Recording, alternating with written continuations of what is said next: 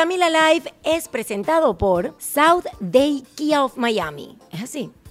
¿Tú por qué me pusiste esta vaina en inglés? me ponen los eslogan de los clientes en inglés y me ponen a practice my English. Esto es un poco de una gente que está intentando hablar inglés. The Heart of Rum.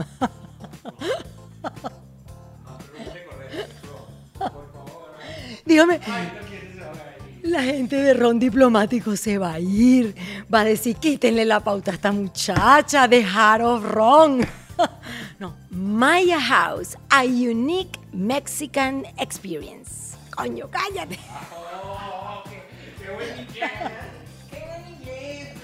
South Day Toyota en Kia, rent a car. It's not just a rental. Este se, este se pasó. Este, este, este trajo una carta en inglés. No, ahora sí, en serio. Camila Live es presentado por Day Kia of Miami. Abre tu mente y maneja un Kia. SaudeKia.com. Maya House, experiencia única de alta gastronomía mexicana. MayaRestaurant.com. Day Toyota en Kia Rentacar. No es solo una renta, es una experiencia completa. Restaurant CAE by Chef Landa. CAESushi.com. Ron Diplomático, el corazón del ron. Rondiplomático.com. Hey Day Marketing. Es hora de que tu marca tenga éxito. HeyDayMarketing.com. Liberty Express. Movemos tu mundo. LibertyExpress.com. Ordec Capital, soluciones financieras. Enilab Doral, tu laboratorio de confianza.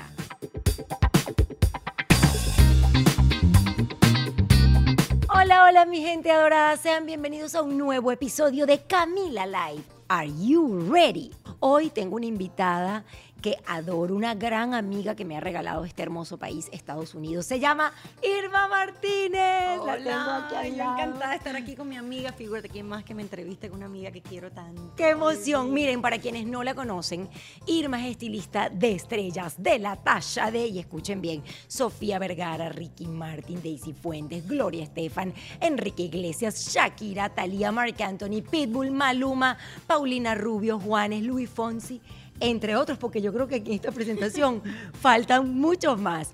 Además, es la creadora de imagen y el vestuario que ustedes pueden ver en estos grandes espectáculos, como por ejemplo Premios Lo Nuestro, Premios Juventud, Latin Grammys, Latin Billboards, Latin American Music, Awards. Eso, eso me tienes que ayudar, porque yo con mi inglés. No, pero perfecto. en fin, Irma hoy nos va a contar todos los detalles de cómo llegó tan alto en este país espectacular que si bien y de verdad nos ofrece muchísimas oportunidades, también representa para nosotros un gran reto. Con todo el amor del mundo, les presento una amiga que quiero con mi alma, Irma Martínez. mi querida qué honor estar aquí, en la silla que ha entrevistado a tantos famosos, por favor. Me siento súper honrada de estar aquí, además que te adoro, sabes muy bien y es más rico tener una conversación con una amiga que con cualquier otra persona que me ha entrevistado en mi carrera, o sea que eso está divino. Es así, estoy feliz de tenerte. Teníamos ya días postergando este encuentro y me gusta porque te admiro mucho, más allá de que somos amigas y de que, tal como dije en la presentación, Irma ha sido eh, de esas personas cercanas, de esos apoyos que uno valora tanto y que me ha regalado este oficio como influencer, como bloguera. Em, conocerte ha sido de las mejores cosas que me ha pasado. Ay, Dios, me hace llorar aquí, Dios mío. Hemos hecho como una llave linda, nos hemos acompañado en momentos especiales y hoy tenemos una amistad que disfrutamos nosotras, nuestros esposos. Así que eh, me encanta tenerte aquí y como te decía, no solo porque eres mi amiga, sino porque te admiro, porque siendo una niña colombiana, porque no hemos dicho, Irma es nacida en Cartagena. Cartagena, Colombia siendo una niña colombiana, llegó muy jovencita y ha llegado muy alto. Irma, ¿a qué edad llegas a Estados Unidos? Cuéntame, yo quiero hoy ir deshojando em, ese camino, ir descubriendo todo lo que viviste en todos estos años de carrera. Mira, Cami, me vine a los 18 años. ¡Wow! Una bebecita. Una bebé, me vine sin una gota de inglés y con 100 dólares en el bolsillo. ¡Wow! Y dije, ¿De verdad? Sí. Y así me vine. Así me vine porque eso era lo que yo quería hacer y mis padres, bueno, me pagaron el pasaje y me dijeron, Irma, o sea, Me vine porque mi hermano vivía acá y mi hermano me dijo, tranquilo, vente, con- vente para acá, vives conmigo, yo te apoyo. Él ha sido mi mayor apoyo siempre. Eh, me vine a vivir con él y él me compraba hasta la toalla sanitaria, o sea, yo no tenía nada. Empecé a trabajar. ¿Ya tu hermano ¿Dónde tenía fue? cuánto tiempo acá? Mi hermano ya tenía varios años acá y eso fue, llegamos a Pensacola, Florida, un pueblito al norte de la Florida. Yo ni conozco. Un pueblito al norte de la Florida, Ah. súper gringo, súper Ah. gringo y me puse a estudiar inglés, fue lo primero que hice. Y Jairo pues me ayudaba en todo. Jairo pues pagaba el apartamento, pagaba la comida, me pagaba la gasolina, me llevaba a la universidad, me traía para que aprendiera inglés. Cuando Y- tú venías, siempre me gusta preguntar esto, porque yo nunca olvido ese día, eh, eh, un 16 de julio de- del 2010 llegué a este país. Yo no lo, no lo olvido y, y recuerdo mucho lo que yo pensaba, los sueños que traía con esa maleta, que suena como una frase prehecha y tal vez lo es, pero es así. Yo venía con una maleta llena de sueños, vuelvo con el tema de la frase eh, Claro. de cliché, pero eh, ¿qué sueños traía Claro, yo- Irma? Y yo vine hace 35 años, donde las Imagínate. cosas no eran tan fáciles como ahora. ahora No habían redes Ahora sociales. viajar es más fácil, te dan a conocer por las redes sociales. Yo vine a estudiar inglés seis meses. Ajá. Ese era la- lo que mi papá pensaba. Ajá. Yo le pedí permiso seis meses para venir a estudiar. Ajá. Y me enamoré de este país porque vi las oportunidades que no había en ese momento en Colombia. Yo sabía que yo quería trabajar en moda, pero en Colombia en ese momento no estaba la moda como está ahora. Ahora Ay. trabajar en moda en Colombia es súper fácil. Hay muchas oportunidades para diseñadores, estilistas, toda la gente que trabaja en el entretenimiento. Pero hace 35 años solo podías estudiar diseño de modas y yo decía que lo quería hacer, pero acá en Estados Unidos. Yo me veía acá porque yo sentía que Cartagena era un lugar donde yo me iba a quedar muy pequeña para los sueños tan grandes que yo tenía. Ay, qué bello. Y entonces le dije a mi papá que iba a estudiar inglés y Jairo me hizo pues eh, la segunda en ayudarme y eh, empecé a estudiar inglés y empecé a trabajar de mesera. Era lo único que, de- que pude conseguir con mi medio inglés que había aprendido tres meses y empecé a trabajar y se burlaban de mí y me, y me trataban mal y me discriminaban porque yo era la latinita, sobre todo en un pueblo pequeño, no estaba en Miami, o sea, estaba en un pueblo de gringos. Y tenías mucho acento. Tenía, lo poquito que hablaba con un acento súper fuerte. Pero yo nunca me dejé vencer, Cami, ni me dio miedo, nada. Es más, yo después con los años fui trabajando en este lugar y terminé siendo tan buena mesera, porque en verdad que yo digo que uno lo que le toca hacer hay que hacerlo bien, aunque no sea tu sueño, Claro. pero era lo que me daba el dinero. Y yo hacía súper dinero con las propinas porque yo, la gente le encantaba, porque yo era, eh, ¿sabes? Chispa. Y le decía al tipo, ay, ya yo sé lo que tú tomas. Y se quedaban aterrados, que todos los que venían, yo me sabía los drinks. Tú tomas gin and tonic, tú tomas ron. and- Entonces se quedaban aterrados porque venían los ejecutivos Ay, qué bueno. aquí de Happy Hour y yo me Ajá. sabía los tragos de los 50 ejecutivos que yo atendía No todos los días. ser. Entonces a ellos les encantaba eso y les gustaba que yo los atendiera. Es más, se sentaban en mi mesa. ¿En qué mesa estás tú para sentarme? Entonces me hice muy agradable y me fui la envidia de las otras porque yo me hacía mucho más propina que ella porque todos querían que yo Qué las bueno. atendiera. Me hice tan de la mano del, del, del dueño que fue a abrir un restaurante en New Orleans y me llevó a mí para que yo entrenara a todo el personal. ¡Wow! Con mi poco inglés, ¿ah? Tú sabes que me encanta porque sin querer queriendo acabas de dar el primer tip del podcast de hoy y es ese dar el máximo de lo que puedes con la mejor actitud, tengas el trabajo que tengas. Esa era mi circunstancia y yo tenía que hacer lo mejor que pudiera. Y dije, no, si yo voy a estar aquí ocho horas al día, yo tengo que aprovechar esto y aquí es donde está mi dinero y yo tengo que hacer, hacer lo que sea para yo atender. Además, uno es muy, muy dado, Cami. Yo creo que yo atendía con el corazón a la gente. Sí. Yo atendía de gana y como era tan chispa, cuando unas iban, ya yo iba y venía con otra bandeja de tragos, ¿me entiendes? Yo era ya, espérate, Sí, sí, déjame, déjame aclarar, con otra bandeja de trago y ese cuerpo y esa melena amarilla. Bueno, en La ese gringa momento era marrón. y ya yo iba y venía con cinco tragos más. Y el cuerpazo, porque ustedes no tienen idea, el cuerpo que tiene Irma, seguro enamoró a todas las personas y obvio, la gente quería volver. Pero esa mesera, como le dicen en Colombia, o mesonera, como le decimos en Venezuela, aunque estaba allí dando el todo por el todo, con la mejor actitud, tenía su sueño, continúa, continuaba con su sueño. Mi sueño fue que entonces eh, de allí empecé a trabajar en una boutique. Y yo trabajaba en la boutique de día y de mesera de noche, porque el- con, con meseras que me hacían verdad el dinero que Claro. yo necesitaba para pagar. Ya yo, ya yo vivía sola, pagaba renta, carro, todo lo Sí. demás. O sea, ya había pasado un tiempito.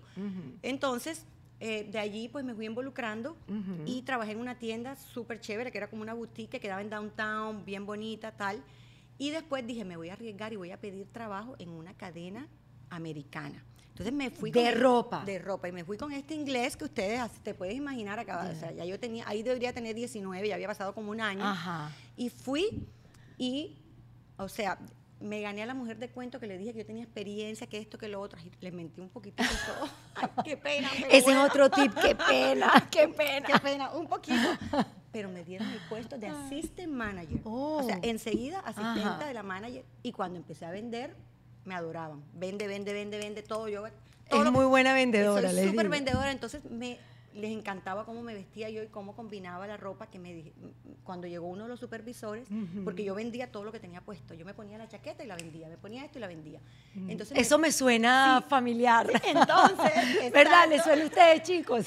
Entonces, todavía me pasa y todavía te Claro. cuento. Me, me contrataron para hacer las ventanas. Ajá. Y cuando empecé a hacer las ventanas, Cami, Ajá. Ventanas o vitrinas. las les- vitrinas, eh, las vitrinas me quedaban divinas porque yo todo lo que yo ponía en la vitrina, la gente me decía, quiero lo que está en la vitrina, pero el pantalón con el cinturón, con el collar, con los zapatos. Y entonces cuando uno trabaja en tienda, las que trabajan en tienda saben que no es la cantidad de dinero que ganas, que vendes, sino las piezas que vendes también cuentan. Claro. Ellos quieren que tú a cada cliente no le vendas una pieza, sino que le vendas dos, tres, cuatro. Sí. Entonces yo le hacía El que- complemento. que la ¿no? gente comprara más piezas. Entonces yo ganaba por número de piezas que vendía. Vendía más número de piezas que todo el mundo. Y me contrataron para ir nacional Ajá. a todas las tiendas. Estoy hablando que esto era una cadena, como decir Nordstrom. ¿No existe eh, actualmente? No, se llamaba Contempo Casuals. Contempo Casual. Esa Y esto fue hace tienda 30 como si fuera años. Bibi, como una tienda así. Hace 30 años 35 estamos Esto hablando. fue 89. Imagínate. Mis clientas, entonces, Ajá. bueno, ahí yo, yo finalmente dejé la, el restaurante porque ya me iba bien, ya yo era assistant manager, me ganaba comisión porque vendía muchísimo. Ajá. Y después me, me, me, me ascendieron a manager y fue cuando me mudé de Pensacola aquí como manager de una tienda aquí en Miami. Y eras la vendedora número, uno. Entre 4.000 empleados eh, eh, nacionales, era la número uno todos los años. Wow. Y en ese momento. Hablando mal inglés, ¿ah? Claro, Horrible, pero, hablando ah, un inglés horrible. Pero voy a volver a traer el tema de la actitud, hablando mal inglés, pero con la mejor actitud. Y yo siempre digo y ando con el tiquititiqui de que la actitud cambia todo, La actitud es todo. el destino, inclusive cambia el destino de lo que de, de lo que pudiera pasar. Si tú tienes la actitud que tú acabas de describir, las puertas se van abriendo y, y pasan cosas increíbles y tú eres una muestra de eso. Pero me llama un poco la atención, en ese momento tú estabas haciendo estilismo sin estar... Sin saberlo. Sin saberlo y sin estar esa... mm, profesión, digamos, No en había, el mercado, no no, había. existía, tú eres pionera, no Irma. Había, no había esa profesión. Es más, eh, no había la profesión ni yo Ujú. sabía. eh, que Claro. yo estaba haciendo estilismo. Yo lo que quería era vender 10 piezas en vez de Claro, 5. Ese era, mi goal. O sea, esa era mi, mi meta era que tengo que vender muchas piezas sin Ajá. saber que yo estaba haciendo estilismo porque en verdad me quedaban lindas las cosas. Yo le traía a la mujer el pantalón con la chaqueta. Bueno, así comenzó mi, mi carrera de estilismo.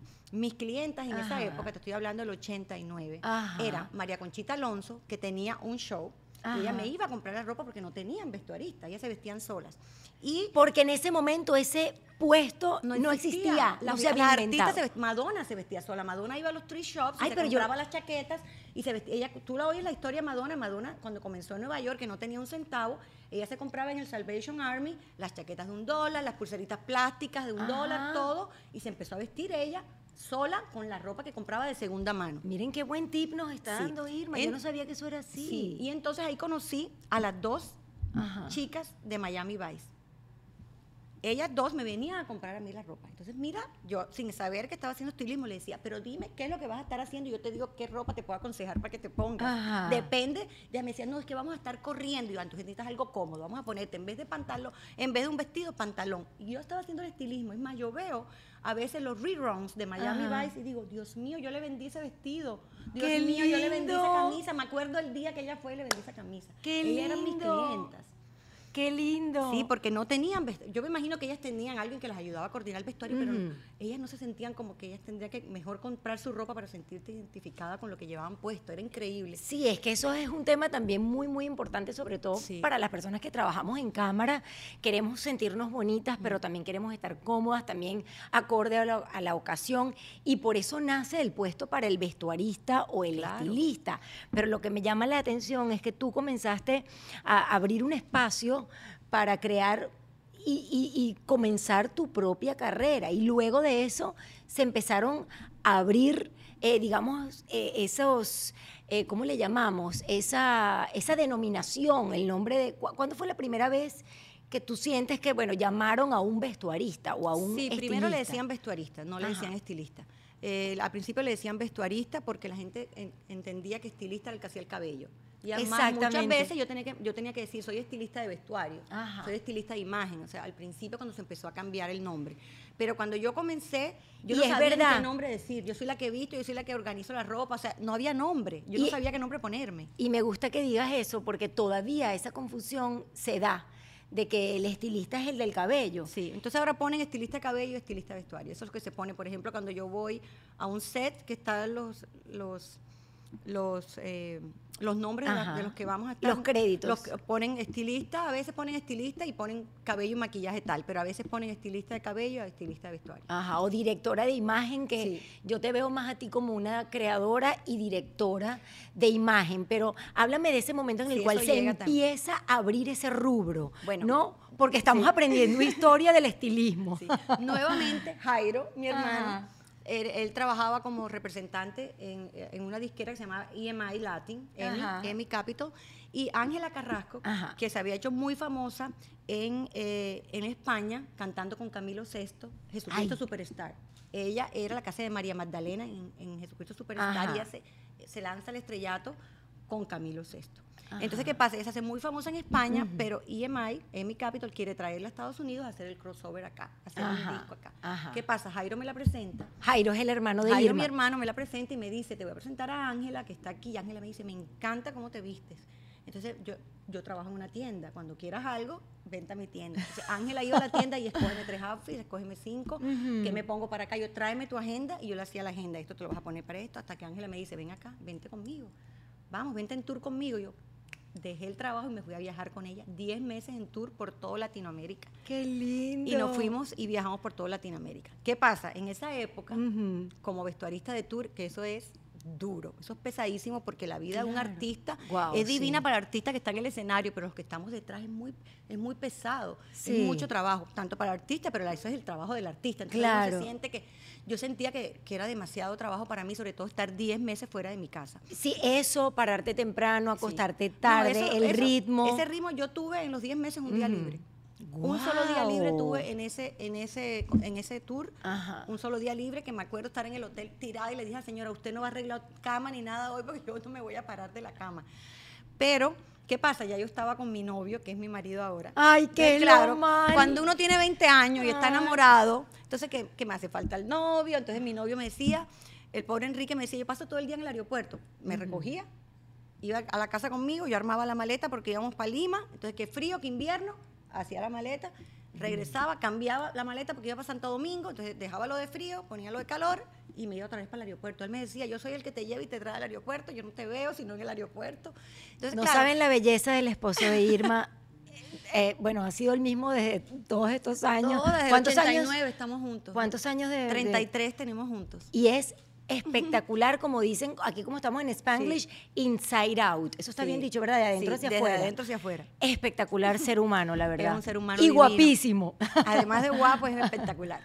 Eh, Ajá, entonces Enrique te veía a minutos en tu, mientras sí. tú estabas Nos en la gira. Escribíamos cartas, acuérdense que esa época no había, Claro. no había, yo tengo una caja con las cartas de amor que nos Ah. escribíamos, que te extraño, mi amor, hoy estoy en México City, hoy estoy en México y te extraño, después mañana, ay no, ya llegamos a Perú y te extraño, ay, ahora voy para tal lado y te extraño. Mm. Y tú bueno. con Ángela Carrasco. yo con Ángela Carrasco. Entonces, ¿qué pasa? En un, en un concierto de Ángela en Altos de Chabón, en República Dominicana, yo conocí a un productor de Telemundo. Ajá. Y yo me tocó atenderlo porque aparte yo hacía todo con ella, porque ella necesitaba una mano derecha. Acuérdate que esa época no había vestuarista. Claro. Yo era la todera. Sí, yo era la sí. su asistente personal, era la vestuarista y era la que, mientras que ella dormía en la mañana, yo me iba temprano a comprar todos los periódicos para ver qué habían dicho del concierto de anoche antes de irnos para el aeropuerto para el próximo, para en el avión leer todos los, reviews que habían dicho del aeropuerto. O sea, Claro. todo. Yo hacía sí, todo. era un asistente Sí, personal, un asistente slash personal. estilista, slash vestuarista, las slash... compañeras, slash que nos íbamos a comer las dos en la noche y nos tomábamos Claro. el vino, era todo.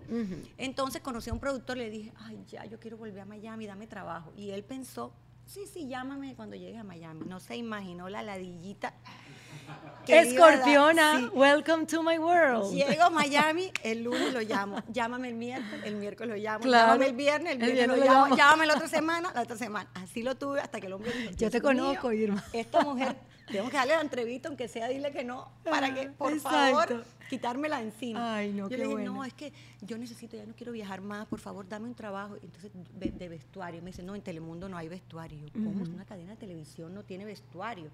Eso no es posible. No, no hay vestuario. Ay, pero ¿qué habrá aquí para que, como para decir? Bueno, entonces un día me llama y me dice, mira, la asistenta, la señora, la directora de PR necesita una asistente. Le digo, perfecto, yo puedo hacer PR porque yo con Ángel hacía PR, Ajá, yo todo. hacía esto, rarara. Me dice, bueno, me lleva. Aquí hay, aquí hay otro aprendizaje. Yo voy rescatando el aprendizaje de este podcast que yo nos toda la carrera decía que las podía hacer. que nos estás regalando mucho y es, aparte de la actitud, y me encanta porque es parte de mi filosofía de vida, dar la milla extra. Mira, Irma, ¿sabes qué? Hay mucha gente que no está dispuesta en sus trabajos y en su día a día y en su vida a dar la milla extra.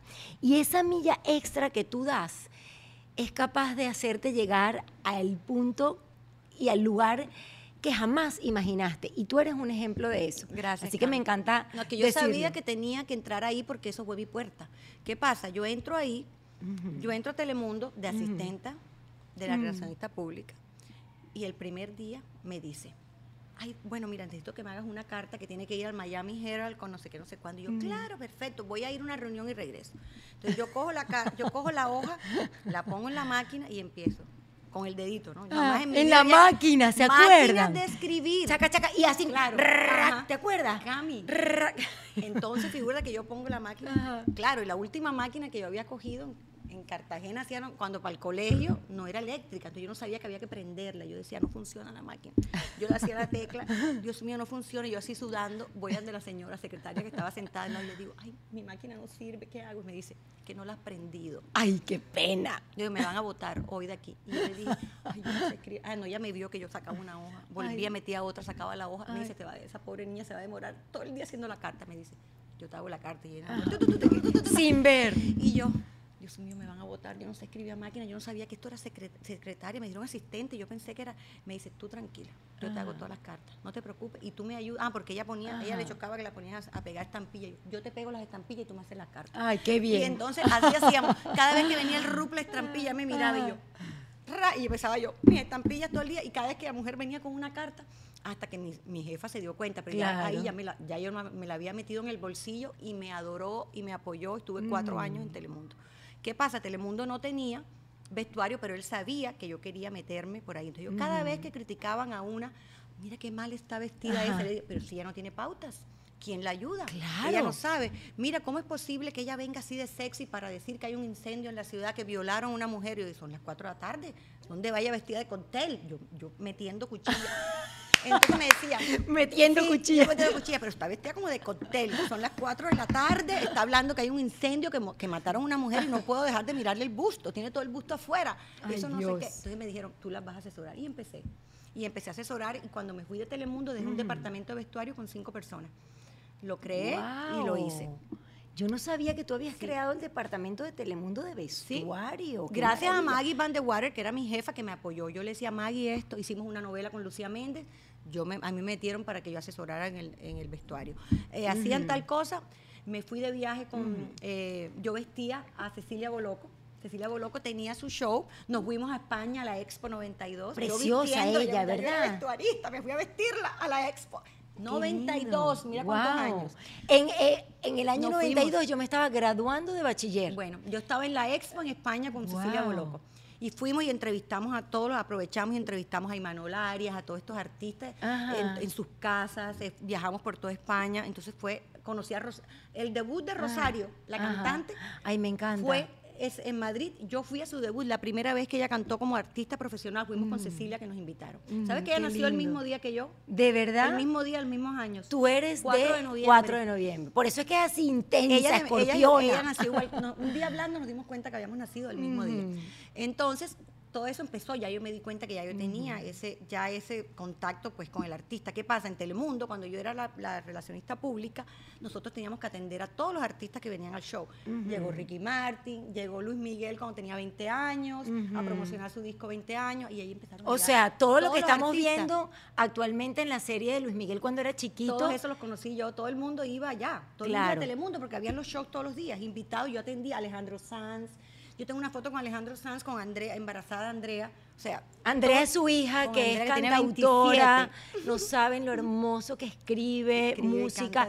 Ha escrito canciones espectaculares, por ejemplo, para Gloria Estefan. Cuando hay amor, que está nominado un Billboard. Vamos a dejar la canción Está de Andrea. Ay, vamos a dejarla aquí para que la gente vaya y le dé corazón y cariño a, A este tema que, es espectacular porque Sí. se llama Cuando hay amor. La La, escribió verdad, con Emilio Estefan, sí, divina la canción. súper linda. Entonces con- ahí empezó como mi roce con los artistas, trabajando ahí. Entonces, ¿qué Pero pasa? lindo enterarme hoy a través de esta entrevista. Yo te sigo hace muchísimos años, somos muy amigas, pero no sabía que habías creado, bueno, en conjunto con otras personas de Telemundo, digamos, este segmento para el vestuario. Y de alguna manera, bueno, de alguna manera no, 100% eres pionera del estilismo Ellos nunca habían en esta un ciudad. en- departamento, nunca habían tenido un departamento, la gente no entendía. Entonces, esa fue la parte de yo trabajar ahí donde nadie, pues, la gente me conocía por Telemundo. ¿Qué pasa? Un día, Cami, yo dándole todo, como tú ves que yo le doy Sí. todo a lo que todo, está dando mi todo, me llaman y me despiden.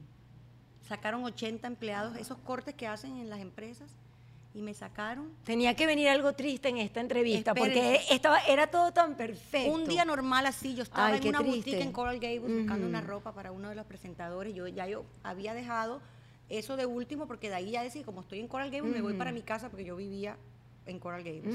Entonces, dígame ya, no Irma, tienes que volver a la oficina. Y yo, ay, Ali, otra vez a las 4 de la tarde con este tráfico. Bueno, me devuelvo y cuando llego, Te me botan. Ay, Me dicen, recoge tus cosas y te vas así. Y me llevaron como si fuera una delincuente, me, un security al lado viendo a ver qué metía yo de la oficina. Yo me sentía degradada, me sentía insultada.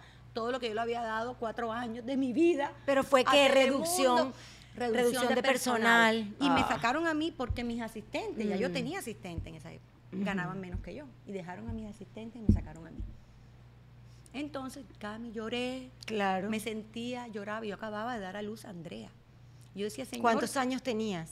yo 28. Nada, eras una chiquita. Y yo lloré y dije, Dios Ay. mío, Dios mío, me siento humillada, después lo que uno de da, esto, esto- estas empresas no aprecian el Mm. trabajo de los empleados, esto y lo otro. Bueno, con tal de que yo me fui a mi casa a llorar. Lloré, lloré, lloré. Bueno, el día siguiente me levanté y le dije a mi marido, más nunca voy a trabajar para nadie. Eso que me hicieron hoy no me lo van a volver a hacer nunca jamás en mi vida. Yo voy a arrancar a hacer esto yo sola. Y me dice mi marido, ¿Cómo vas, ¿vas a hacer qué? O sea, ¿Pa' dónde vas yo- tú, loca? sí, yo, voy a, yo voy a empezar a trabajar como vestuarista, voy a empezar a llamar a Sonia, a Emi. Ya yo había hecho todos los contactos en cuatro años. Lo que pasa es que sembraste, diste Sí. lo mejor de ti, regalaste la milla extra y estoy segura que toda esa gente con la que te relacionaste en Telemundo, incluyendo tus jefes, que seguro no estaban de acuerdo No estaban. con la despedida, porque son cosas tal vez, bueno, de las grandes empresas creo que son así, Así toman esas decisiones y bueno, Salimos 80 ese día. por eso, por eso te digo, y, y sembraste tanto que luego pudiste cosechar. Claro. También. Es porque- que por eso es lo bueno de dar lo mejor de ti, no importa dónde estés. Claro. Como yo le digo a mis, a mis estudiantes en mi academia, les digo siempre, tienen que vestirse para el trabajo que ustedes quieran tener, no el que tienen hoy. Y tienen que actuar en el trabajo que ustedes quieran tener en el futuro, no, no hoy. Porque el de hoy de pronto te va a llevar rapidito para allá. Ahora mismo no lo tienes, pero tienes que pensar que ya lo tienes para que puedas meterte en el papel y dar lo mejor de ti. Entonces, yo siempre di lo mejor de mí y siempre tuve muy buenas relaciones que después yo pude tomar el teléfono y decir, yo estoy haciendo esto sola. Cuando necesites a alguien para vestuario, yo estoy para un comercial, para un tal y tal, y así, así arranqué. Y así comenzó Trendy Studios, que es, bueno, hoy en día eh, algo muy grande, porque no solamente es un lugar acá en Miami en donde Irma tiene un espacio físico y hace un montón de actividades, dicta cursos, que vamos a hablar de eso también eh, más adelante, porque dicta unos cursos maravillosos de estilismo para que cualquier persona pueda aprender a aprovechar las cosas que tiene en su armario, pero también escribiste un libro. Sí. Y en Trendy Studios tienes la academia también, o sea, tienes como un montón de cosas, pero antes de llegar allí, Uf, mucho pasó antes. yo que soy tu amiga, eh, en varias oportunidades, como compartimos eh, la delicia de que las dos tenemos hijas cantantes, eh, por lo menos yo tengo una chiquitina que está comenzando, como Andrea comenzó en su época, en su momento. Andrea tiene 27, Joaquina, mi hija, tiene 17. Entonces, Irma y yo siempre estamos hablando de esto, del medio, Sí, de las de cantantes cómo fue, claro. de cómo fueron los comienzos de Andrea y de las personas que te han rodeado. Eh, a mí me ha llamado mucho la atención cómo tú acompañaste a Shakira, que además yo adoro a Shakira, me encanta su carrera, en, en los inicios y quiero que me hables un poquito de eso. Shakira marca un antes y después de mi carrera. De verdad. Con Shakira así. nace mi carrera.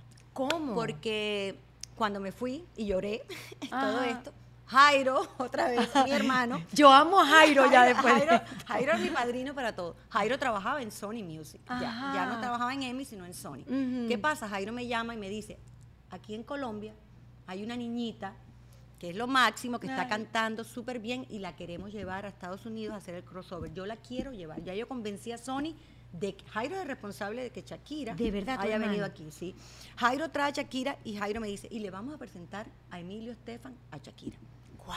Entonces voy yo, entonces voy Ay, relátame todo Así. ese momento. Yo quiero Entonces vivir todo y yo, eso. la, yo la veo, digo, ay, sí, una niñita cute, una niñita, ¿qué edad tiene? 16, así como, como, tu hija. Ajá. Chiquita, ya había grabado un disco, había hecho una novela en Colombia, pero ella tenía fama de mal vestida. En Colombia ¿De la verdad? tenían atacada, que la peor vestida, que se vestía feo. ¿En serio, yo- Shakira? claro, yo lo descubro cuando empiezo a, a leer y buscar revistas, no había internet, Ajá, para yo exacto. averiguar bien quién es esta niña, hacer mi- mis estudios, quién es esta niña con, la que voy a trabajar. Entonces Shakira llega, voy a, su- voy a su hotel, el International de Miami, de, al lado del aeropuerto. El hotel Ajá. ese, nunca se me olvida, llegué yo embarazada de Alejandro, Ajá.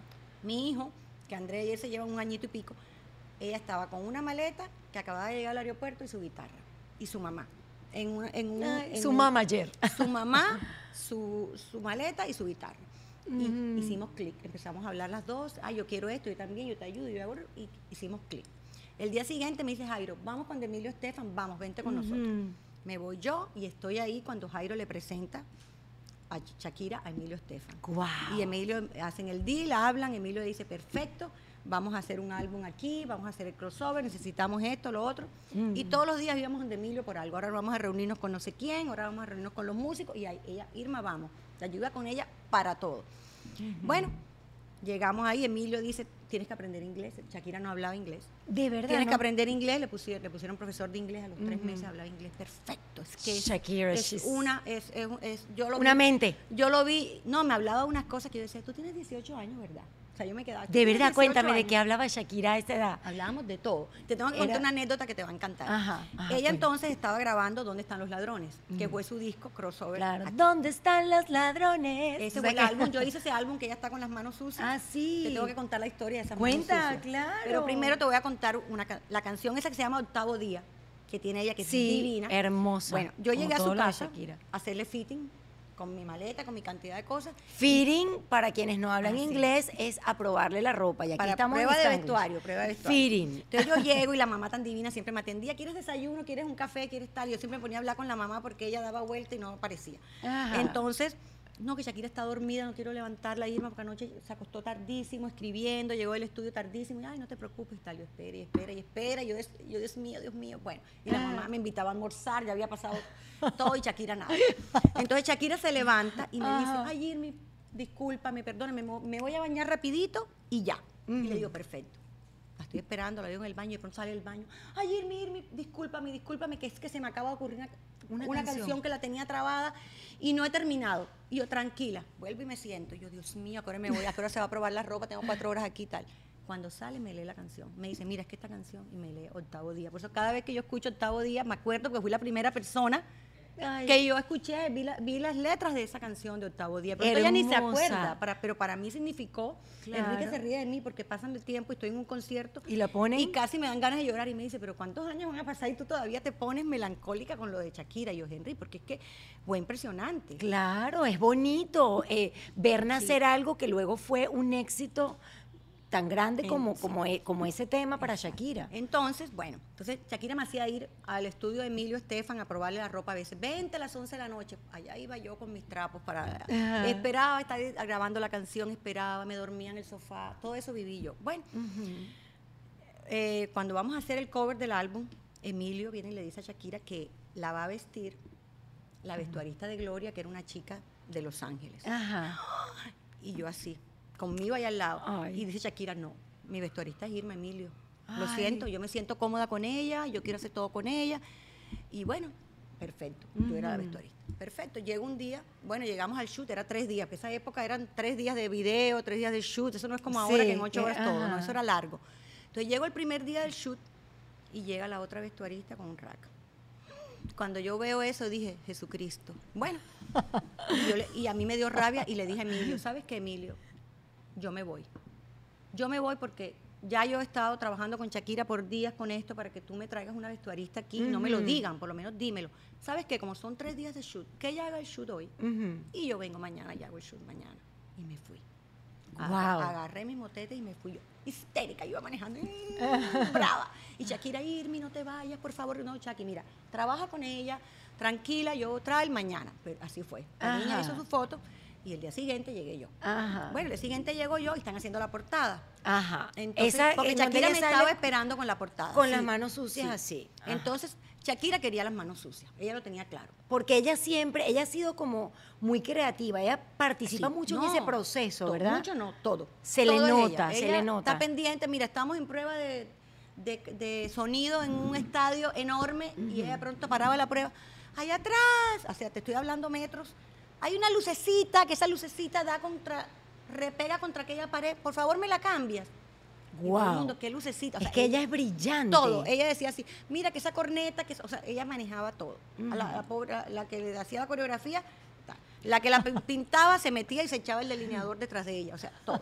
Y a mí también me lo hacía, yo le, armaba las cosas y después la veía contra ropa. A todos no los hizo. Bueno, Ajá. ese día ella quería sus manos sucias porque ella decía que esa canción de ¿Dónde están los ladrones? fue la historia que les robaron sus canciones. Ah. Y ella estaba brava y ella estaba como, como protesta, estaba en protesta. Y ella quería las manos sucias. Entonces la, la maquillista le echaba y le echaba sombra, café, y le echaba y le echaba lo otro. Y ella decía que eso no. Yo, Shakira, si quieres las manos sucias, espérate. Voy yo y cogí una Carbón. mata, cogí una mata y le dije, mete las manos aquí. Y le metí las manos en la tierra de la mata. Y ella dice, esto es lo que yo quería. Por eso me acuerdo tanto de ese álbum. Entonces ese álbum tiene la tierra que yo le metí de una maceta que estaba en el estudio por ahí, que yo fui a buscarla porque yo estaba desesperada, que habían pasado tres horas y todavía la mano no era del color que ella Con la quería. sombrita, con la sombrita. Y sabes qué, yo que te conozco. Fue tierra. Ese, ese es el tipo de cosas que hace esta mujer, porque he estado en muchos shootings con ella y en trabajos con clientes. Y eh, esta niña siempre tiene la salida, el, em, la, la resolución. al- es súper recursiva. Soy es- súper recursiva. Tiene eh, la, la- la solución al problema de lo que pasa. Se rompió el botón. Es más, es más, estoy recordando en este momento que estábamos juntas en un evento y se te rompió la falda y creo que te la amarraste, hiciste algo con la falda. Bueno, ella siempre resuelve. Cuando eres estilista tienes que ser muy creativo, pero muy recursivo también, porque Claro. las cosas inesperadas pasan constantemente Sí. y aprendes que tienes que resolver. Yo nunca digo no a nada. O sea, Claro. a mí hay productores que vienen con ideas y- y yo digo, claro, y después mis asistentes me dicen, ¿cómo vamos a hacer eso? ¿Y tú yo no sé cómo lo vamos a hacer, yo dije que sí. Mira, Irma, and how is your English? So, h- Still bad. I still have a heavy accent. and uh, you know that uh, like uh, four, five, six podcasts ago, one of my guests told me something that I love to share, algo que me encanta compartir, y es que the accent that you have only means that you speak two languages. Exactly. Y eso es espectacular. So you, you, you, you have your strong accent and you don't care. Ahora me encanta. You go to your meetings y cómo es Irma cuando está en los meetings con toda esa gente de, de- Igualito. porque tú sigues trabajando para Universal, para Sony, para Warner, con artistas, Claro, ¿no? reuniones con Tommy Motola, con, con, con gente de ese nivel. Claro, me toca. And how do you do? Ah. Are you afraid? No, at all. Not at all. One time, I'm going to tell you a little story. Yeah, in What English, happened- for me to in hear. English, what happened was I, I went to New York with Uh-huh. um, with a client, Ajá. um, and then it was uh, there were we were three celebrities. The wife of uh, Nick Nick Lachey, one of the Backstreet Boys. Ajá. His, his wife was one of them, another lady, and me. And that was the time when, when Sofia Vergara started Modern Family. So Ajá. the people were crazy about her accent. Yeah. So when I started speaking, everybody said, "Oh my God, you speak like Sofia Vergara." Digo yo, no, no, no. Sofia Vergara speaks like Like me. me. I've been here longer. Hello, you, Yeah. she just got here. I've been here a long time. Yeah. ago. And they laugh. They laugh so much. They say, oh, Yeah. you speak like Sofia. No, no, no. Y tú sabes que es otra cosa que me encanta y tienen que seguir a Irma si no la siguen todavía. Eh, cómo tú hablas de tu edad, además estás divina a tus... 56. Mira cómo lo dice. Tengo 56. Vi- Yo ¿Vieron siento cómo lo es dijo? mejor decir tu edad y no estar inventando la edad que no eres y verte ridícula. O sea, ¿para qué? Yo, yo no, es que la edad es un número. Yo no me siento de mi edad, yo no pienso en la edad. Yo, o sea, yo siento que yo estoy viviendo mi día a día y mi vida ahora mismo porque no sé dónde voy a estar mañana. Y para mí eso es más importante. Entonces el número de la edad no me, no me intimida, no me, no me condiciona a hacer nada de lo que quiero hacer. Yo me juro de 20, de 30. O sea, no, no me afecta, en verdad. Nos acaba de regalar otro tip, otra, otro aprendizaje espectacular para este podcast. Me encanta este podcast porque has venido cargada de un montón de aprendizaje y yo veo mucho eso en tu Instagram. Además, estás constantemente compartiendo un tema que para las mujeres es tal cual, como lo acabo de decir, un tema. La edad y cómo me visto, la edad y cómo actúo, la edad, ojo, la edad y mis sueños, la edad y lo que espero alcanzar. Y tú eres un ejemplo No, no importa la edad. Si tienes algo que quieras hacer, tengas 20, 30, 60, eh, yo creo que hoy es el momento. O sea, el momento es para hacerlo ahora. Eh, yo, yo creo que yo, a veces digo que cuando yo me retire, yo, bueno, cuando me retire, ya yo sé lo que voy a hacer cuando me retire. Ya yo tengo mi plan de retiro. ¿De verdad cuál es?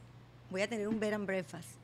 Un loca. bed and breakfast. Sí, y yo voy a atender a la gente que venga a mi bed and breakfast. Con la misma actitud Sí, de la mesera que total. comenzó hace 35 años atrás. Total. Que en ese, Ese es momento será bueno. Qué lindo. Sí, me encanta, porque a mí me gusta mucho la relación con la Ajá. gente. Entonces Sí. yo le digo a Enrique que Enrique cocina, porque él cocina delicioso. Tú cocinas, haces el, el breakfast para la mañana y yo atiendo al, al cliente cuando venga y le digo dónde está su cuarto. ¿Y eso lo quieres tener en dónde? En Ibiza. No, te no vas a ir de aquí. Tengo sueños. bueno, pero esos son tres meses. Acuérdate que Ibiza funciona nada más en Sí, el verano. Pero sí. eso es un sueño que tengo eventualmente. Eso es lo que me encantaría hacer. Mira. o algún lugar en Europa. Mira, me has traído frases y quiero ver qué nos vas a enseñar, Mis porque nos ha dejado muchísima enseñanza Pero esta no voy ni por el señora bonita. de mi carrera. Falta mucho. Pero por supuesto, además, además, A ver. no vayan a dejar este podcast por la mitad, porque, de Porque vamos verdad. a hablar bastante. No, porque Irma hace unos cursos que considero que son súper eh, especiales y, y que de verdad que nos conviene mucho hacer a las mujeres, donde nos enseña a tener la ropa que necesitamos en nuestro armario y vamos a hablar de eso más adelante. Bueno, vamos con la primera frase. Aquí están, ¿a frase o palabra? Bueno, lo que tú quieras. Es lo Aquí están mis palabras. Ajá, four words. Vamos a dar vuelta la Ay, pizarra. lo hubiera sabido, hubiera escrito más The bonito. board, Perdón. no importa. Perdón. Aquí está. Ok, the first one, la primera palabra. Edgy. Edgy. Edgy significa algo. eh, ay, Dios mío, Dios mío, señor. Es que no sé la traducción al español. Edgy es como que te pasas de, de- que no, del límite. Como que no te atreves, como por ejemplo cuando tú te vistes edgy, es que tú te Ajá. pones esa cosa que de pronto no es la inesperada, que te vas al límite. ah, de, las verdad, cosas. pero no es Sí. algo que tiene que ver con la edad. No. Ni con los años. No. Mentira. Edgy, no. Edgy es que es, es- es- Yo traje palabras de moda. Muy bien, me relacionadas con estilismo. Entonces, edgy, cuando alguien se viste edgy, es que se viste atrevido o le busca, o le busca ese cosito eh, para irte, no ser igual. Por ejemplo, yo soy edgy. Exactamente. Yo me siento que yo me Especial. pongo el turbante que no, no se pone todo el mundo, o me pongo las botas cowboy en el verano que no se pone todo el mundo. Entonces, esa es una persona edgy. Entonces, en español, la traducción sería unique. Arriesgada, Arriesgada. única. Sí, arriesgada yo diría, Ajá. como arriesgada. Arriesgada, como dicen los colombianos. Arriesgada. La segunda palabra, ya ves que no sé dónde poner. La segunda palabra, effortless, sin esfuerzo. Sin esfuerzo. Las personas que nos vestimos effortlessly son las personas que agarran y ya saben que lo primero que agarran del closet les queda divino y ni siquiera lo pensaron. Eso es dress effortlessly. Dress effortless. Ajá. Significa que no, no tienes ni que pensarlo. La tercera palabra, yo creo que mucha gente la Sí. conoce, cool. Cool. Cool, algo cool, Cool, algo es fresco. Que chévere, que fresco, que Sí, tiene- yo iba a decir cool es que tiene- cool. Tiene alguito, claro, porque la usamos mucho. Exactamente. Y la cuarta, funky. Me encanta, Me because encanta I am funky. sí, ¿Cómo lo me traducimos? Funky es como, es que todas son un poco parecidas, porque Sí. funky es como también como, eh, también más, más avanzada, como avant-garde, como un poquito más a salirte del límite, una persona que no le importa, que se lleva de una forma más abierta, Cuando combinas también cosas que no van, inesperadas, inesperadas. cosas inesperadas es funky, sí. Bueno, igual vamos a dejar la traducción aquí. Ahí está. Este, Vamos a buscar en el diccionario la traducción literal. No, y la vamos a dejar la traducción literal. Perfecto. Vamos con la frase. Has traído frases también, escríbelas aquí si puedes. Ahí, En la ¿dónde? pizarra, ahí en la pizarra. La borra, borra, claro. Bueno, la primera es mía. Ajá. Es una frase mía. De tu vida. De mi vida que yo uso todo el tiempo. Dress yourself not for anybody else. Me encanta. Vístete para ti y no para alguien más. Exacto.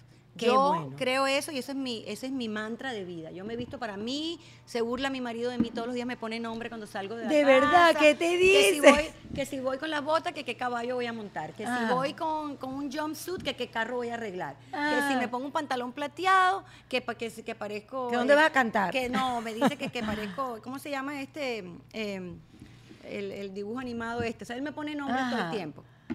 Entonces ya yo estoy acostumbrada. Y a ti te gusta A mí vestir me para ti. Para mí no me importa lo que diga mi marido ni la gente. Dress yourself not for anybody else. Me gustó mucho eso. Entonces, esta otra, Ajá.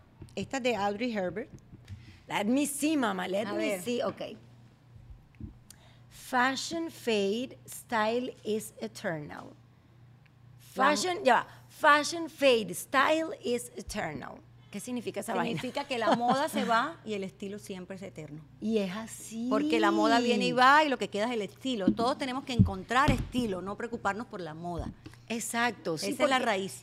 Además que no siempre nos queda bien todo lo que está de moda, ¿verdad, Irma? No todo lo que está de moda te acomoda. Así Exacto. digo yo. Porque Sí. es que la gente es víctima de la moda cuando se lo pone, ay, porque está de moda. No, tú tienes que ver qué está de moda que va con tu estilo personal y ahí lo aplicas. Exactamente. Entonces no y que te todo guste. te va a servir. Que tú sepas que Claro. tú que, que va contigo, con tu personalidad, con tu estilo de vida, con tu edad, con lo que haces. Todas esas cosas tienen que ver para tú escoger algo que en verdad te Claro. pertenezca y lo lleves con actitud, hablando otra vez de la actitud, porque cuando uno se viste y lleva las cosas bien, te sientes bien, puedes tener la actitud que quieras ese día para hacer lo que quieras. Así es, y sentirte divina, rica, sabrosa y deliciosa. Esa, porque ahí está. puedo, yo puedo. Ella tiene me bastante actitud. Ella tiene, ¿verdad? Mucha la chiqui actitud, bombón. mucha actitud. Chiqui bombón. I love you, mamá. Te amo. Esta te va a gustar a ti, Cami. A ver. Creo que las cogí muy largas. No importa, buenísimo porque la gente aprende. Mira, tú sabes que esta es la sección favorita de mi podcast. A la gente le encanta y espera para aprender y es lindo aprender mientras te diviertes, mientras conoces a una persona. En el caso de que no conozcan a Irma, la gente le ha Ahí gustado está mucho. otra. Perdóneme. No, vale, mi mío, parece con amor. letra de kinder. Ok. A ver. What is important in address? In address. in ah, in address. dress. Oh Es my no gosh, porque I'm so sorry. por mi handwriting. No, y Voy te voy a no, no, y te voy a decir una cosa. Esto no puede ser address, que address significa dire- dirección. Imaginen- miren cómo estoy aprendiendo. Porque no Esto tiene. no puede ser address, porque address, que significa dirección, tiene dos D Exacto, y dos S. exacto. Ay, mira cómo aprendido, ¿Viste? chica. La gramática Ajá. está fantástica. Ok, what is important in a dress is the woman who is wearing it. Lo que importa del vestido es la mujer que lo lleva. Me lo lleva encanta. puesto. Y es verdad. Claro, porque la gente siempre cree que te da, te, te- te da el piropo para el vestido, cuando el piropo es para ti que lo estás llevando. Por supuesto, porque además cambia tanto un vestido en una persona que en otra, ¿verdad? Dependiendo también no solamente de lo físico, sino de cómo lo lleve, de cómo lo combine. Son tantas las cosas que van con eso. Voy a hacerlo un poquito más bonita, a ver. Ajá, no importa. Esta es la última. Ya es la última. Cambia. Ok, let's see. La última. The last one. Ajá. In order to be Irreplaceable. irreplaceable, es que me costaba, me cuesta esa palabra. Irreplaceable. In order to be irreplaceable, me encanta, irreemplazable. Ah, me gusta mucho esa palabra. One must always be. Ah, no. ¿Sí? Ay, Dios mío. ¿Lo dijiste No, bien? no es así. In order to be irreplaceable, one, No, irreplaceable. One must always. one must always be different. Entonces, para ser irreemplazable, tienes que ser diferente. Claro que sí. ¡Amo! ¡Bravo! Es la única manera que nadie te pueda reemplazar.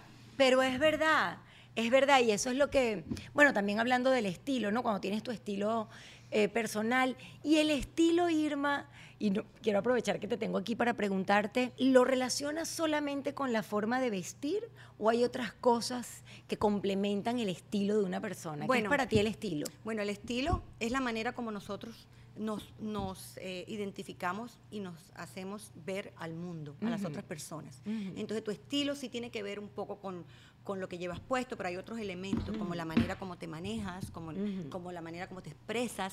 Todo es parte de- de- del estilo de una persona, ¿no? Cómo te llevas, como, como, las- como lo que representamos nosotros ante la sociedad. O sea, ¿Cómo hablas? ¿Cómo caminas? cómo te expresas, ¿Cómo te mueves? cómo te mueves, cómo te vistes, tu ¿Qué manera colores también? Sí. Porque hay personas, yo, yo por ejemplo tengo amigas que solo se visten eh, con tonos blancos, negros, beige. Eso también forma parte de un estilo. Sí, porque ese es el estilo de ella con esos colores. Entonces, cuando uno forma un estilo personal, ahí te das cuenta que te identifica, que la gente diga, ese es el estilo de tal persona.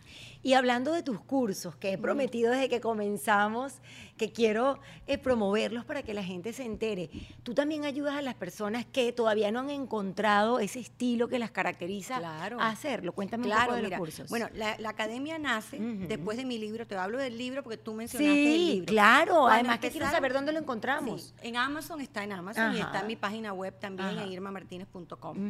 ¿Qué pasa? Cuando, cuando yo decido escribir el libro, porque eh, ya cuando empezaron las redes sociales, ya cuando eh, teníamos el estudio, y yo siempre en mi estudio, que ya tú lo has mencionado, tengo el programa de internship, programa de eh, pasantía. Pasantía, Que sí, sí. estudiantes pueden venir, los estudiantes pueden venir y hacer, eh, lo tengo con diferentes escuelas, donde eh, los estudiantes pueden venir y hacer tres meses por lo general, donde hacen su práctica conmigo, donde yo los llevo de la mano y les enseño lo que es el estilismo y todo lo que conlleva. ¿Qué pasa? Aparte de eso, que yo siempre las enseño, les digo todo y les enseño y les hago esto y les, les doy directrices y van conmigo y aprenden viéndome y les corrijo. Empezaron en las redes sociales a preguntarme todo el mundo, Irma, yo quiero ser estilista, ¿cómo comenzaste? ¿Cómo aprendo? Y yo lo dije así un día en la locura en mi estudio, ay, yo debo escribir un libro, así. Y como- ¡pum! Y dice mi marido, sí, tú debes escribir un libro.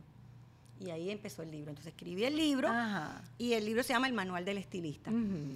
Gracias al éxito de, mi, de, ese libro. libro. que en verdad que me fue súper bien y me va porque todavía se vende muy bien, eh, decidimos hacer la academia.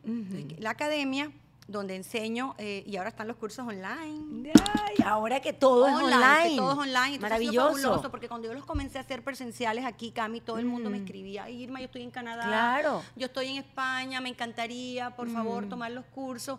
¿Y cómo hago? Porque no lo haces online? Y yo nunca había tenido tiempo. Tú sabes que yo vivo súper ocupada. Aproveché los... me- Ver que yo no desperdicio el momento. Los tiempos, el tiempo de pandemia. Esta estaba- mujer está siempre Que estaba en mi casa. Que la primera semana estaba feliz y que de vacaciones, la segunda lo- volviéndome loca, dije, voy a hacer el curso online. Lo hice Claro. grabado en mi casa, porque ni siquiera iba al estudio. Grabé el- los cursos en mi casa y ha sido fabuloso. Entonces Mm. los cursos están en línea. Tenemos nosotros dos cursos. Un curso, que es el que tú has estado hablando, que es un curso sencillo, que usualmente lo doy aquí en Miami presencial de 9 de la mañana a 3 de la tarde un sábado, muy puntual, porque son fechas puntuales. Son seis horas conmigo donde yo les enseño a las personas a encontrar, a mantener o a mejorar su propio estilo. Y allí yo asesoro a personas de diferentes tipos. Hay personas que vienen de cero, Irma, no tengo ni idea, y hay unas personas que tienen su estilo, Idea. pero están aburridas con lo que ya tienen, quieren cambiar o están en un momento de su vida, un nuevo trabajo, un divorcio, que acaban de tener un bebé, que les dieron una promoción en el trabajo. Personas que quieren un cambio o sinceramente se sienten incómodas cada vez que abren su closet y no tienen nada que ponerse con un closet lleno de ropa. Claro, Entonces, eso pasa mucho. Nunca tenemos nada, no tengo nada que ponerme. Ese es una es un clásico de qué las comprar, mujeres. cuándo comprar, cómo comprar el presupuesto, cómo tener un closet funcional. Yo digo yo, tú tienes que tener un closet funcional. Cuando tú llegas a tener un closet funcional, te facilita vestirte todas las mañanas. Y eso es lo que yo enseño en este curso, que también lo hay en línea. Y en línea se vende súper bien. Y entonces- ¿Dónde las personas pueden encontrar este curso? Sí, pueden ir a irmamartinez.com, allí sale de una vez la academia, los cursos, y ahí salen las fechas, y sale, se pueden inscribir hoy mismo, y hoy mismo pueden tomar el, el- el- el- curso en línea. Eso es lo bueno que tiene, lo Claro, bonito que puedes tomar en tu propio tiempo. Y el sistema trendy en estilismo de moda, que es un, ya eso algo mucho más eh, complejo, completo, Profesional para vestuaristas. Para personas que quieran eh, incursionar en la carrera de estilismo, personal shopper, asesoras de imagen, o quieran trabajar en producción como estilistas o vestuaristas para comerciales, televisión. O sea, hay muchas ramas, trabajar en una revista de moda. Claro, porque cuando Cualquier Irma comenzó, ella fue poquito a poco abriendo ese espacio para que entrara el estilista o el vestuarista o el personal shopper, porque tú eras todo en uno. Claro. Pero hoy en día, Irma, sí hay esa, esas carreras. Claro. Hoy en día uno hace producciones y lo primero que estás pensando es, bueno, ¿quién me ayuda con el vestuario? Cami, cuando yo comencé eran dos o tres vestuaristas aquí y allá. Eh, claro. Hace muchos años y bueno, gracias a Dios la diferencia que, que creo que tuvimos nosotros fue en crear Trendy Group. Porque cuando nosotros Sí. creamos Trendy, y tú sabes cómo es mi marido conociéndolo, Sí, es mi así, marido, trabajador, Mi marido organizado. vio a esta mujer, esta bola de fuego, Ah. que tenía una energía grandísima, que era muy creativa, pero no tenía ni idea de administración. Estructura, que es tan no tenía importante. estructura. Y él empezó, él, él asesoraba a grandes empresas. Bueno, Claro. él era asesor financiero y asesoraba a todas las mejores empresas. Y él dice, mira, Él qué mejor empresa si tengo la mía aquí. Entonces Enrique decide dejar su- de hacer asesorías para otra empresa y toma Trendy y lo lleva al próximo nivel. Cuando Enrique entra, se convierte en la empresa. ¿Qué pasa? Cuando nosotros nos contratan, nosotros nos manejamos como empresa. Yo no me con- yo no me manejo como una vestuarista que trabaja en su casa con un rack de ropa. No, claro. Y así enseñé yo a mis asistentes a que hicieran empresa. Y así enseño yo en mi, en mi curso. Qué tú no bueno, solamente vas a ser encanta. estilista, tú tienes que hacer empresa, porque cuando te toman en serio es cuando tienes empresa. Porque Claro. no, no una niña puede hacer un Latin Grammys. No. Latin Grammy tiene que hacer una empresa. Ustedes es ven, yo- cada vez- una producción como esa. Yo hago 300, 400 vestuarios en dos semanas. No O sea, saben lo que yo locura. disfruto con mi familia, que Es todos amamos a esta señora y a su esposo, cuando vemos, por ejemplo, los Latin Grammys y sale, no sé, Pitbull. Y atrás de Pitbull salen 55 muchachitas, ra, ra, ra, ru, ru, ru. Y Joaquina siempre me dice, mami, Irma las vistió a todas. A todas. Y es muy lindo, Sí, pero lindo. tal como tú dices, eso tiene un esfuerzo, un trabajo, una estructura, una organización grandísima. Claro, Y porque- sabes que me gusta que enseñas a la gente a hacer su trabajo, digamos, hacer su pasión o su sueño realidad, pero crear la estructura para que sea sólido eso que están comenzando. Y Cami, me, y me costó, porque fíjate, al principio, cuando yo decidí, cuando yo decidí abrir la academia, todo el mundo me hacía esta pregunta, pero Irma, ¿cómo vas a decir tus trucos? ¿Cómo vas a decirle a la gente todo? Le dije, ¿qué hago yo a este punto de mi vida, en mi carrera, No. sino darlo todo lo que yo aprendí, que difícil que me costó? Niños, esto Me fue encanta. difícil. Sí, Mira, yo me me, tropecé encanta. 20 veces, no tuve nadie ahí que me dijera, Irma, no lo hagas de esta forma, hazlo más fácil de esta forma. Yo, me, yo aprendí todo tropezándome, Mm. cayéndome y levantándome. O sea, por eso yo también demoré mucho más Mm. en arrancar que lo que hacen las estilistas ahora. Ahora las estilistas arrancan enseguida, están las redes sociales, se dan a conocer. Yo para darme a conocer tenía que to- llamar, tocar la puerta, volver loca a los productores 10 veces. Escúchenme, llámenme, aquí estoy, mandar una hoja de vida. Mi libro, teníamos un- el, el portafolio.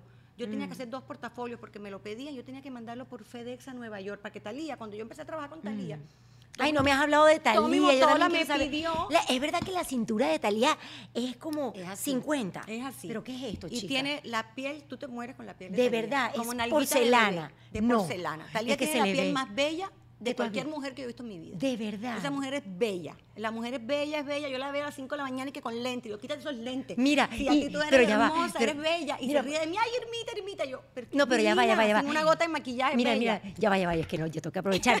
y es verdad que se quitó dos costillas. que se va a quitar dos costillas. Sí, y tú estás como mi suegra, que todos los días ve los chismes, la, No los shows vale. de, de chisme y me pregunta, ¿es verdad que Talía se va a separar de Tommy Motola? Y yo, por favor, no, No. me preguntes eso más, eso es puro chisme de farándula. Yo me acuerdo que desde hace muchos años en Venezuela siempre decían, la cinturita de Talía se quitó Y ella se las ríe, ¿sabes? costillas", Ella claro. dice, ella a veces pone en, en su Instagram, pone unas cosas con dos costillas, o Ah. dice, estas son las costillas que me, Ah. que me saqué. De- ella dice. Estas son las dos costillas que me saqué. Ella, ella, ella le da risa, porque con todo lo que hablan. Pero claro. viste que bella, 50 años. Hermosa, acaba Hablando de la edad, bella. Sí, preciosa, Bella. bella. Además, ella también es una mujer que tiene una actitud muy, muy Ella bonita. es divina, es una persona. Y muy especial. Pero me ibas a contar algo de tu trabajo con Talía. que para yo para que Talía me Ajá. quería ver mi trabajo porque como yo trabajaba con Shakira eh, cuando yo trabajaba con Shakira entonces Paulina empezó a llamarme Talía empezó a llamarme pero entonces yo tenía que mandar mi portafolio para que ella viera a Nueva York FedEx Claro. Y Talía se quedó con el portafolio unos días y, yo- y otro cliente me llamó aquí, yo no tenía portafolio. No es como ahora que métete En mi Instagram. métete en mi- yo era mi, mi portafolio, así. me tocó hacer otro otra Ajá. uno que mandaba a Los Ángeles, a Nueva York, no sé qué, donde estaba el artista, y otro con el que yo me quedaba.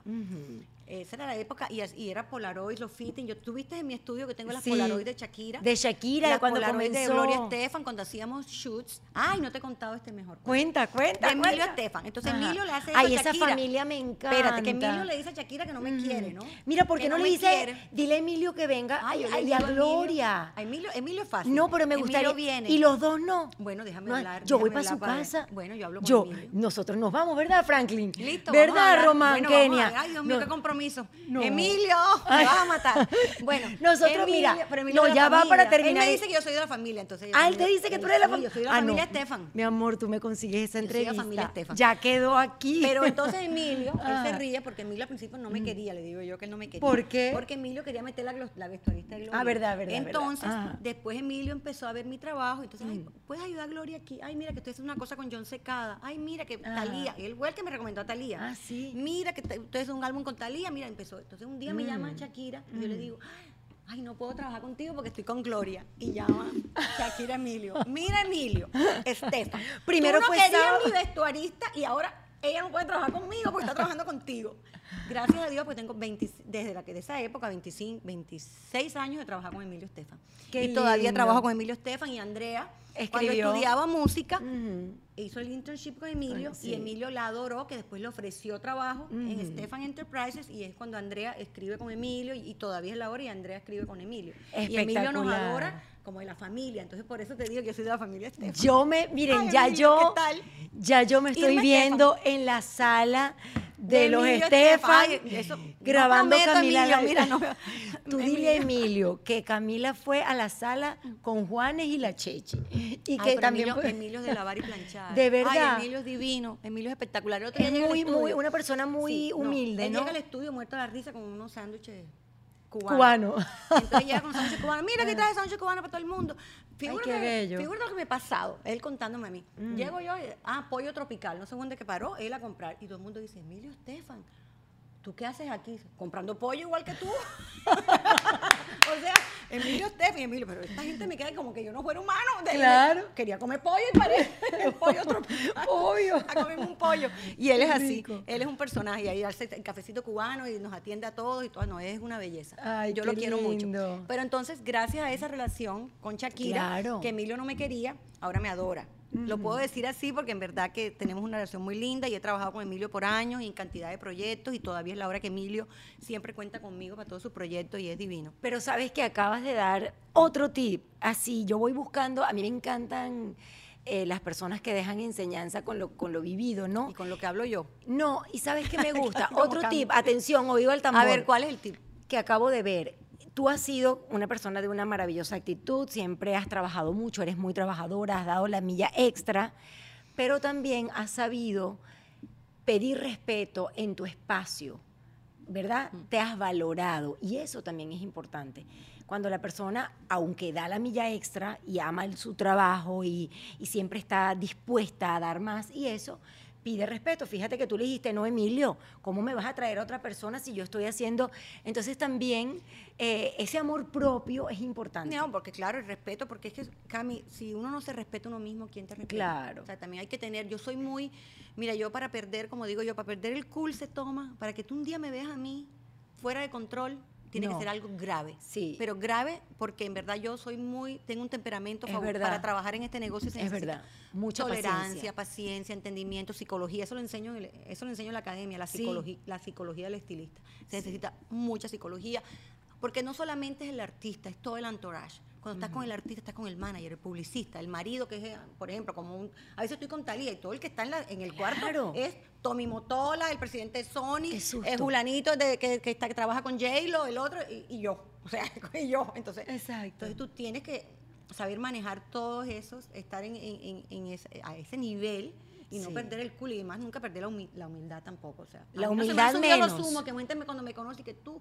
así como Emilio, o sea, Irma, ¿y tú eres? Y yo, claro que soy así, eso soy yo, mi personalidad, eso no me va a cambiar. Aunque yo un día esté tomando un tequila con, con Talía y el otro día estoy tomando un café con mi amiga. Exactamente. O sea, eso no con mi amiga Camila, Con mi amiga allá Camila. abajo. Y al otro día estoy con Talía y con Tommy Motola y el otro día estoy con los Y Estefan. después me voy con Marc a ponerle la chaqueta a Marc. Tú sa- y nombramos, yo no sé si mencioné en la presentación, porque tú trabajas también muchísimo con Carlos Vives, Sí, pero así de, tú y yo. bello, claro. Sí, de hecho tú... tú- Además, cuando trabajo con los colombianos, digo, Mm, ahora que estoy claro. trabajando con Juanes en Sí. todo su proyecto. Ah, porque no hemos dicho, acaba de hacer Irma Martínez todo el estilismo para Origen, el documental de Juanes, que es sencillamente un espectáculo y que está también en Amazon Tienen que ver el vestuario. O sea, Juanes, mi Wow. respeto porque el disco está espectacular. Parce Papito. Pero tienen que ver, Parce Papito, mi vestuario.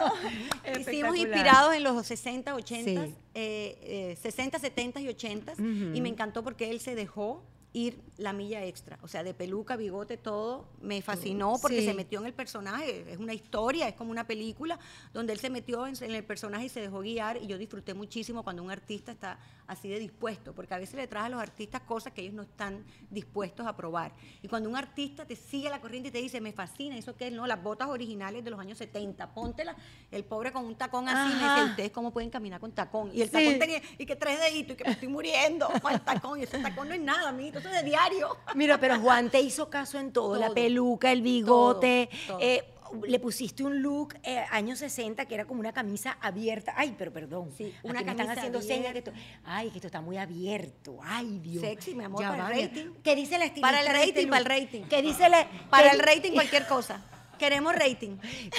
Ahora la gente que está Queremos el rating conmigo. Ahora la, la gente que está escuchando el podcast va a ir a YouTube nada más a ver lo que yo tengo puesto. ¿Qué dice la estilista? Como yo estaba muy despechugada, No, me pero es que puse ella- esta chaquetica. Sexy. Me puse Ella es sexy, ¿qué se puede hacer? Así. No, te queda bello. Mira, eh, no, pero ya va. Estaba hablando de Juanes.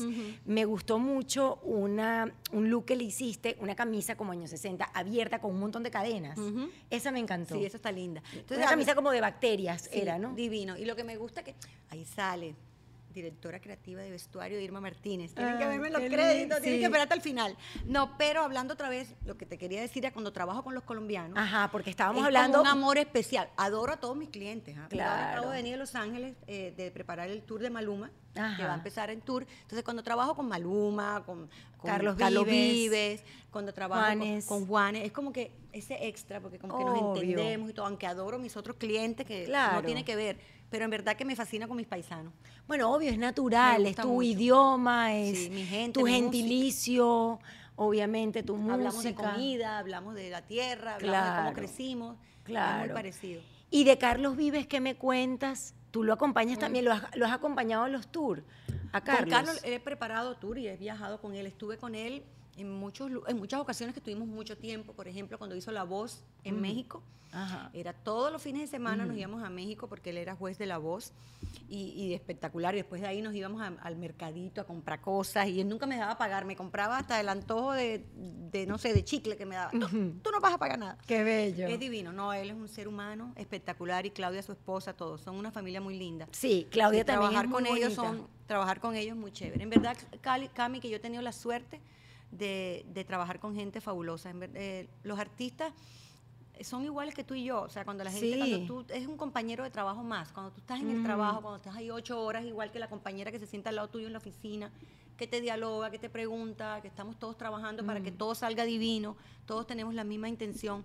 Entonces, eh, eh, y es chévere, es chévere trabajar. Y a mí lo que me gusta es que mi trabajo todos los días es diferente. O sea, un día estoy con una cosa, otro día con otra, y eso eh, me llena de mucha satisfacción. Es que yo creo que eso es lo que tú atraes. Vuelvo eh, nuevamente con el tema de tu actitud, esa, esa energía que regalas siempre en el set, en el escenario, desde la llamada, desde la lo, y cuando las personas tienen esa eh, forma de ser, pues atraen todo lo bueno. Irma, a mí me ha encantado hacer este podcast porque nació de la niña de 18 años que llegó con un sueño de Colombia, prácticamente sin contactos, sin aprender a hablar inglés, y fue caminando, cayéndose, levantándose, porque también tuviste, nos contaste que te votaron de Telemundo, que pasaste un momento súper apretado en tu vida y llegaste al punto en el que estás hoy. Entonces, Pero es que son esas cosas que te pasan que te hacen mejorar tu vida. sí. Porque eso fue mi oportunidad para decir, yo quiero hacer esto para mí, abrir mi empresa, trabajar independiente y ahora soy una mujer que tiene una empresa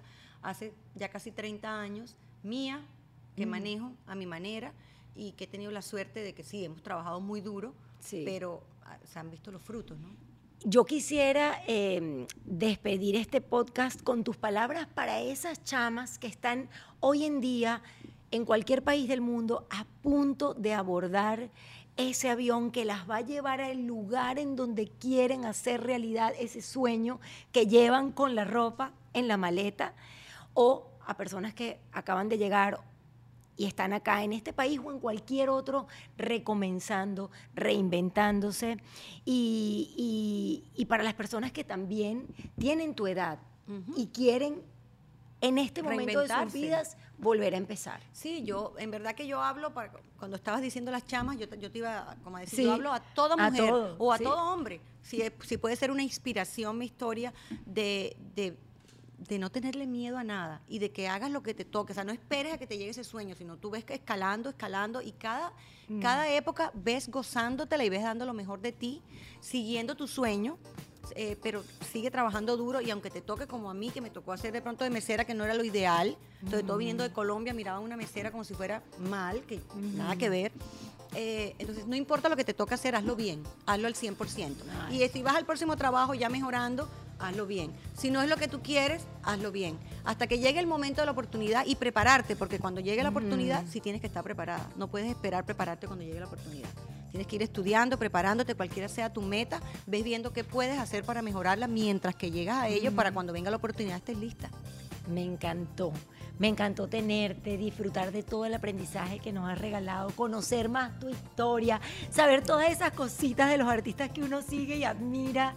Y sobre todo me encantó em, poder mostrarle a las personas todo lo que pueden hacer y a lo que pueden llegar cuando tienen actitud maravillosa, cuando dan la milla extra, cuando están dispuestos a trabajar y cuando tienen esa energía hermosa que tú eh, regalas. Ay, Yo gracias, estoy Cami, qué bella. Y como, y como me decía siempre mi mamá, no importa qué tan lejos llegues, recuerda de dónde vienes, recuerda que muchas personas están ahora en la posición que tú estabas antes. Mm. Sé humilde y sé generosa, que eso, eso todo se devuelve. Porque quien no sabe de dónde viene, no sabe a dónde va. Eres lo máximo, te Gracias amo. por esta linda entrevista. Dios me quiero quedar aquí dos horas más hablando con mi amiga. Es que es tan fácil, es tan fácil ¿Verdad? amiga te está hablando. Camila Life fue presentado por Sauday Kia of Miami. Abre tu mente y maneja un Kia. SaudayKia.com. Maya House, experiencia única de alta gastronomía mexicana. MayaRestaurant.com. Sauday Toyota en Kia Renta Car. No es solo una renta, es una experiencia completa. Restaurant CAE by Chef Landa. CAESushi.com. Ron Diplomático, el corazón del ron. Rondiplomático.com. Hey Day Marketing. Es hora de que marca tenga éxito. HeyDayMarketing.com Liberty Express, movemos tu mundo. LibertyExpress.com Ordec Capital, soluciones financieras. Enilab Doral, tu laboratorio de confianza. Camila Live está disponible en Spotify, Apple Podcast y Google Podcast. Y si quieres vernos en video, te espero en mi canal YouTube.